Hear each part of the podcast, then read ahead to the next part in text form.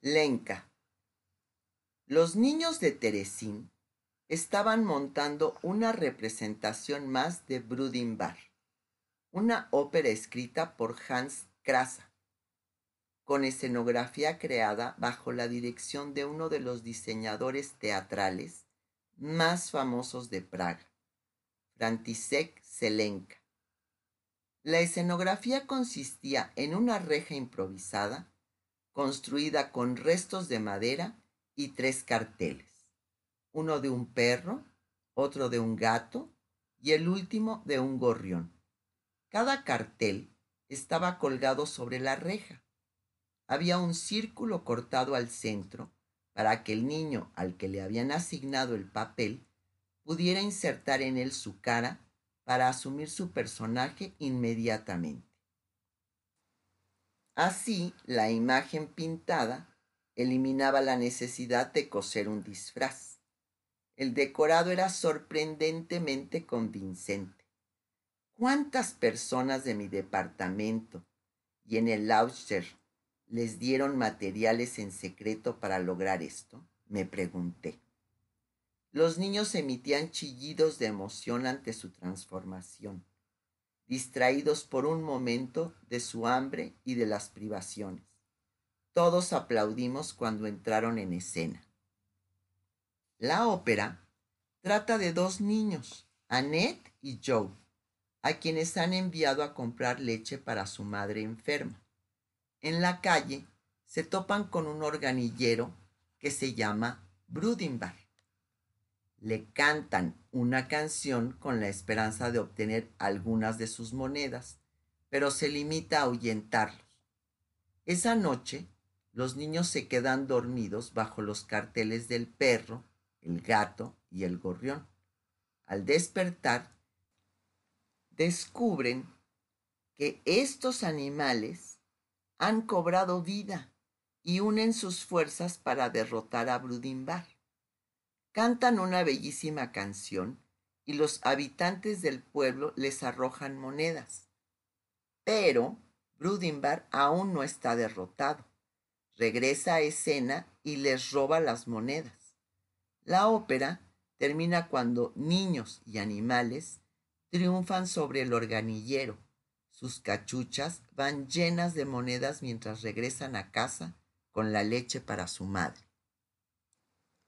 Casi todos los que estábamos en Teresín adorábamos esta ópera, ya que los niños, a través de su representación, habían creado un mensaje de resistencia totalmente propio.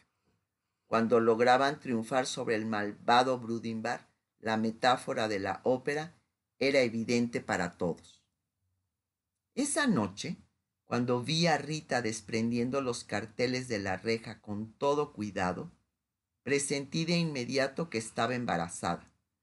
Aunque seguía estando muy delgada, sus senos parecían más plenos y en definitiva más redondos. Incluso su rostro parecía algo distinto. A pesar de las ojeras negras debajo de sus ojos, se veía más bella que nunca, una figura minúscula pero etérea. Más tarde, después de la exaltación provocada por la presentación de los niños, pude confrontarla sin que Oscar estuviera presente. Rita, le dije, Selenka y tú hicieron un trabajo formidable con la escenografía, pero te veo muy cansada. Toqué su brazo. ¿Estás bien?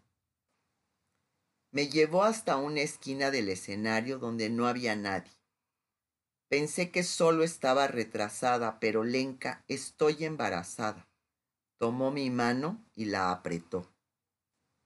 Bajó la mirada para observar su cuerpo y acarició su vientre con una mano. Se levantó el deshilachado vestido y me mostró el suave abultamiento de su abdomen. Volvió a colocar una mano sobre su vientre como si estuviera guardando un secreto. Rita, dije calladamente, ¿qué vas a hacer? Las dos sabíamos lo que era estar embarazada en Teresín. En los últimos meses habíamos escuchado rumores de mujeres que se habían embarazado en el gueto y a las que habían enviado al este. Me miró con lágrimas en los ojos. ¿Qué puedo hacer, Lenka? Yo había oído cuchicheos de mujeres que iban al dispensario donde uno de los médicos judíos las ayudaba a saldar el asunto. Era una idea terrible, pero Teresín no era un sitio en el que traer una nueva vida al mundo, pero verse transportada en un vagón para ganado, embarazada y obligada a trabajar en un campo era una idea todavía peor. Yo personalmente había conocido a una mujer que se había embarazado en Teresín. Se llamaba Elsie y estaba en mi barraca. La había visto llorando en la cama una noche. Estaba secreteándose con una de sus amigas que trabajaba como enfermera en el dispensario. Pude escuchar a su amiga decirle que la llevaría a ver al doctor Roth. Más tarde, Rita me informaría que el doctor Roth había llevado a cabo diversos abortos en Teresín. Lo hacía en secreto y únicamente cuando las chicas se lo rogaban, sacrificando al feto nonato para salvar la vida de sus madres. Oscar le dijo a Rita que habría tiempo para tener hijos después de la guerra, pero que ahora no era el momento. Me contó esto entre sollozos, empapando sus delgadas manos blancas. Me ama, exclamó llorando. Incluso me dijo que quiere que el Consejo de Mayores nos case, pero cree que están enviando a las muchachas embarazadas a la muerte. ¿Y qué tal si tienes razón? le respondí. ¿Cómo?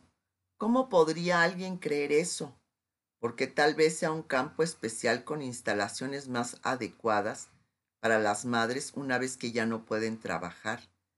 Se detuvo un momento. ¿Por qué permitirían que las mujeres subieran a los trenes con sus carriolas si no hubiera un sitio para los niños? Negué con la cabeza. No sabía la respuesta. Lo único que sabía era lo que existía o no dentro de Teresín. Y todo lo relacionado con los transportes al este eran como un gigantesco agujero negro. Pero, ¿y si tiene la razón Rita? Le susurré. ¿Vale la pena arriesgarse? Aquí tienes un trabajo seguro en el Auster y el que Oscar sea ingeniero te da cierta seguridad adicional dentro del campo. Acepta su oferta de matrimonio ahora y empieza tu familia después. No podía creer que realmente le estuviera diciendo a mi amiga que finalizara su embarazo en especial uno en el que habían participado dos personas que querían pasar el resto de su vida juntas. Sabía que cualquiera que me hubiera sugerido lo mismo cuando Joseph partió para Inglaterra, hubiera detestado a esa persona con cada fibra de mi ser. Pero desde nuestro traslado un año atrás, había sido testigo de las redadas para los trenes que partían al este había notado que la mayoría de aquellos a los que habían enviado eran enfermos, ancianos o mujeres embarazadas. Y ahora, cuando llegaba un nuevo transporte, incluso enviaban al este a algunos de los prisioneros sanos. Me quedaba claro que cualquiera que fuera el sitio al que los nazis estaban enviando a estas personas, tendría que ser un sitio mucho peor que Teresín. No quise imaginar el horror y el sentimiento de traición que Rita debe de haber sentido al oírme decirle esto. Estoy segura de que esperaba que le brindara mi apoyo, que le dijera que hablaría con Oscar para convencerlo de lo mal que estaba. Supongo que no tienes ni la más mínima idea de lo que es tener un bebé creciendo en tu interior, Lenka. Me miró con los ojos de un animal acorralado. Si lo supieras, jamás me dirías lo que me acabas de decir. Rita, le respondí, con mi voz quebrándose, aunque le hablé en el más suave murmullo. Sí sé lo que es estar embarazada. No di mayores detalles acerca del aborto espontáneo, de la tristeza de perder mi única conexión con mi marido, que había muerto ahogado en el congelado mar. Ya había demasiada tristeza a nuestro alrededor. Simplemente le tomé la mano y se la estreché.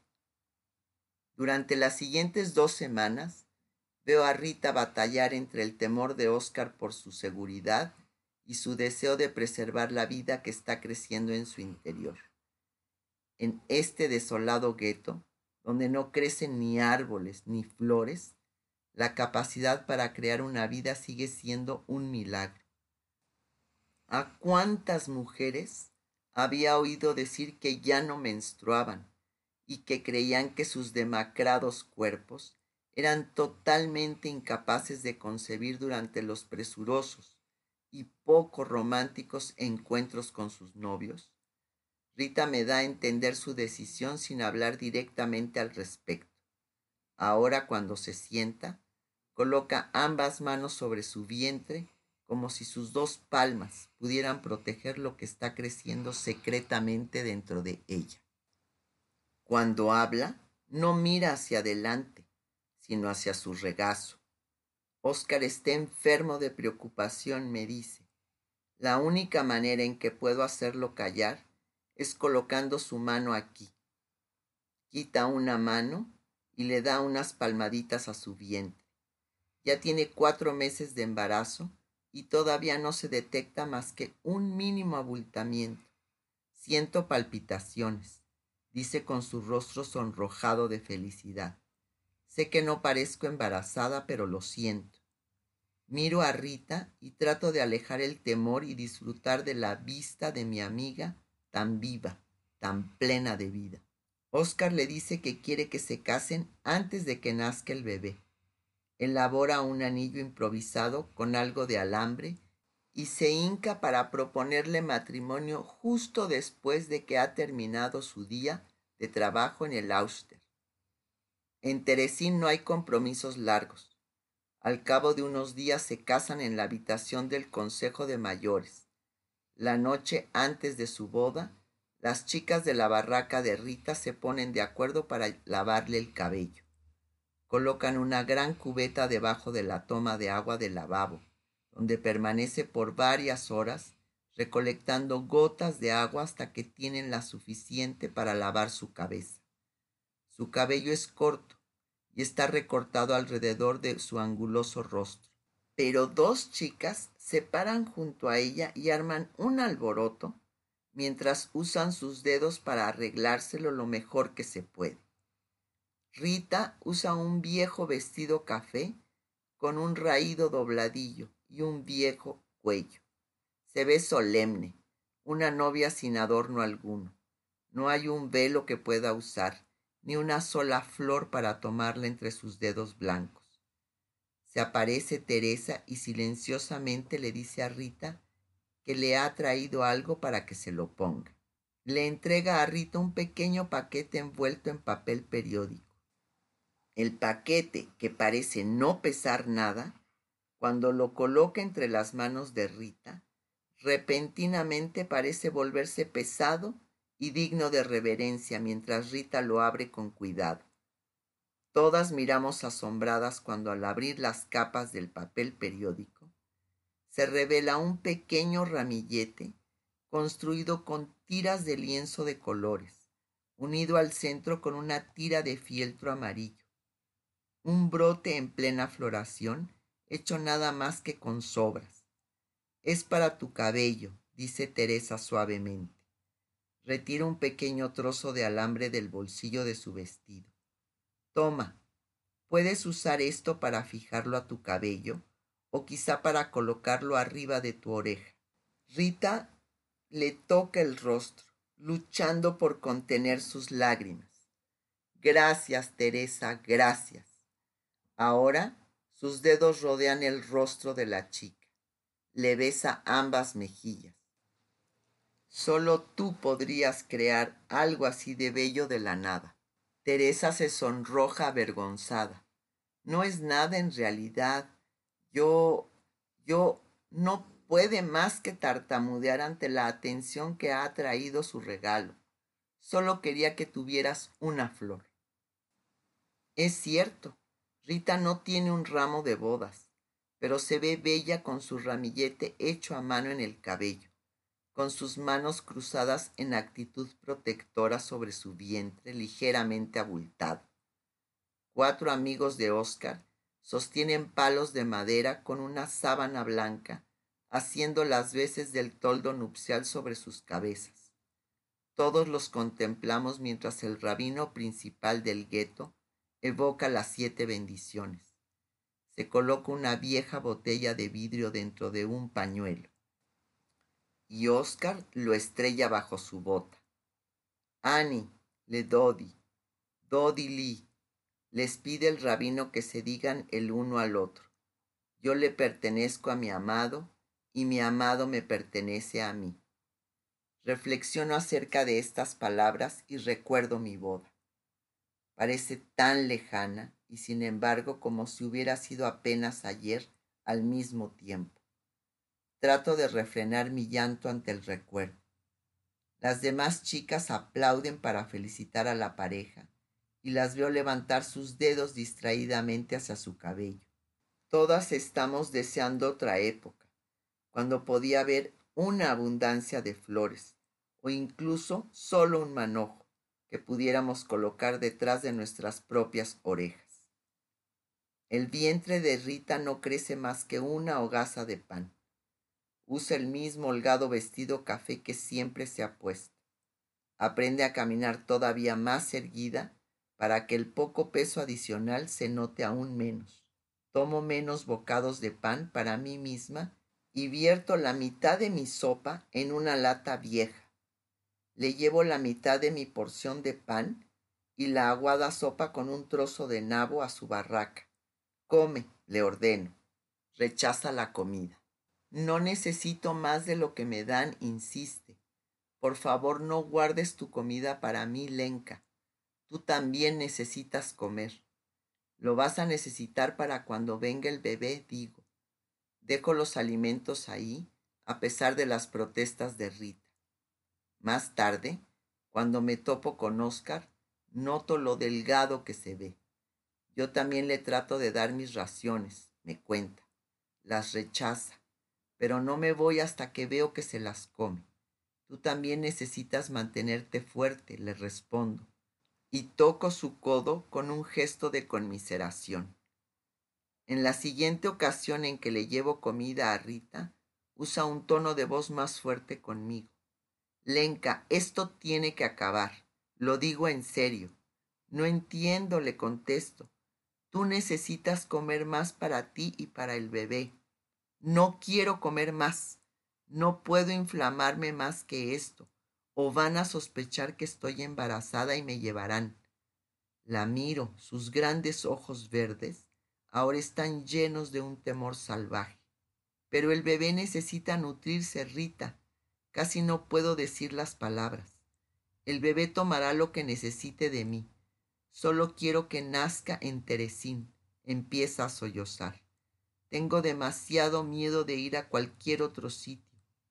Ahora entiendo lo que está diciendo, de modo que hago lo único que se me ocurre.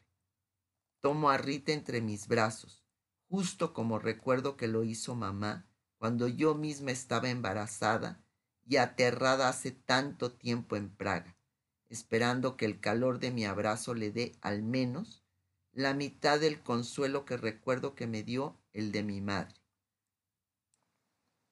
Joseph. Uno de los primeros regalos que recibí de mi nieto Jason fue un pisapapeles que hizo cuando tenía tres años. Era una piedra que había pintado de azul con dos ojos blancos y negros y una nariz de fieltro naranja. Aún se encuentra sobre mi escritorio, junto a mis papeles y a un lado de las fotografías de los miembros de mi familia, ahora todos ya adultos. Adoro ese pisapapeles. Cada vez que lo coloco sobre un montón de facturas o sobre un bloc de papel, recuerdo el día en que lo trajo a casa del preescolar. En aquel entonces me decía abuelo, lo más cercano a abuelo que le era posible. Lo sacó de su pequeñísima mochila roja y me lo entregó. Para ti, Abelo. Lo sostuve en mi mano y sonreí. La piedra estaba envuelta en papel encerado, su pintura opaca todavía un poco húmeda. La nariz de fieltro estaba descentrada y los dos ojos de plástico se movían de un lado al otro. Lo atesoraré, le dije. Fuimos a la cocina y lo pusimos a secar sobre una servilleta de papel. Después nos lavamos las manos juntos. El agua quedó pintada de azul. Cierro los ojos y recuerdo a mi nieto cuando era así de pequeño. La primera vez que lo llevé a algún lado, solo los dos, fuimos al Museo Metropolitano de Arte y lo conduje a través del templo de Dendur, explicándole la historia de los egipcios, la magia de los jeroglíficos y la maldición que había caído sobre aquellos que habían explorado las tumbas. La alegría de su primera visita al zoológico del Parque Central, la dulzura de su primer chocolate helado en Serendipity y el asombro de nuestra primera visita al planetario Haydn, donde me preguntó si cada estrella representaba a alguien que hubiera muerto. Su comentario me dejó sin habla.